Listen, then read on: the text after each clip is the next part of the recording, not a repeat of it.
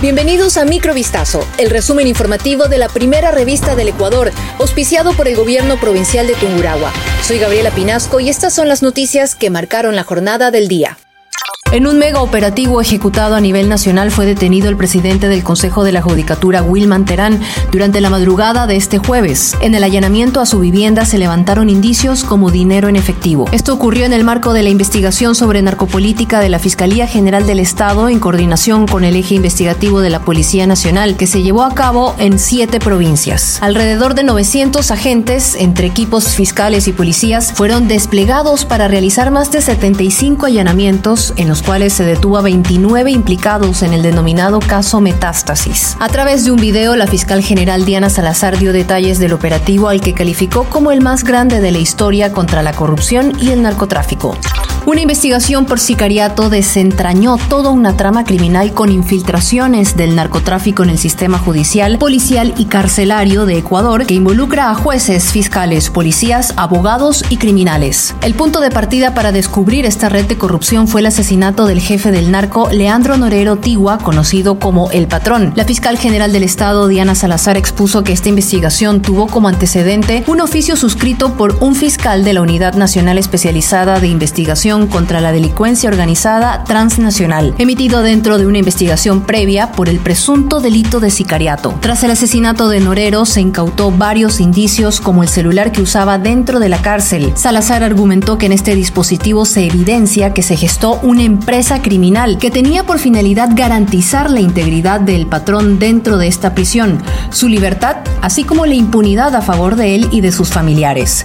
Lea este informe completo en vistazo.com.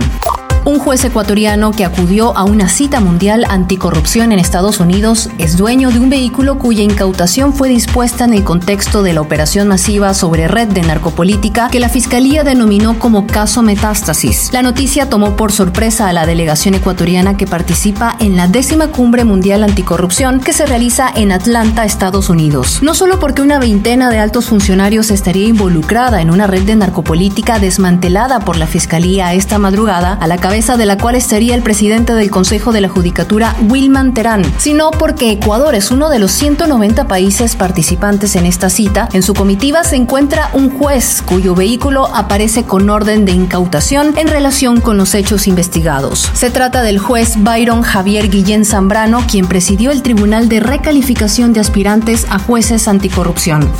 Después de unos días de agonía, falleció la mamá de los niños asesinados en el Guasmo Sur en Guayaquil. Se trata de la quinta víctima mortal del ataque atroz perpetrado por los miembros de un grupo de delincuencia organizada. El trágico hecho ocurrió la noche del 11 de diciembre en la cooperativa Guayas Iquil 1, cuando varios sicarios abrieron fuego contra la familia desde la ventana de una vivienda. Los cuatro menores, de 5 meses, 3, 6 y 7 años, murieron en ese instante, mientras que sus padres resultaron heridos y fueron trasladados a una casa de salud. Rosa, de 24 años, quien se estaba debatiendo entre la vida y la muerte, estaba hospitalizada con pronóstico reservado. Incluso se conoció que estaba embarazada de 5 meses, pero el impacto de las balas comprometió al feto y tuvo que someterse a una cesárea de emergencia capturaron a uno de los presuntos implicados en la matanza de los cuatro niños dentro de su casa en el Guasmo Sur. La noticia fue confirmada por la ministra de Gobierno, Mónica Palencia. Palencia detalló que el sujeto detenido, identificado como Byron MB, es conocido como alias Borreguito y tiene antecedentes penales. La ministra dijo, no permitiremos la impunidad, las acciones policiales continuarán. Por su parte, la Policía Nacional aseguró que siguen las investigaciones para dar con los demás responsables de este hecho.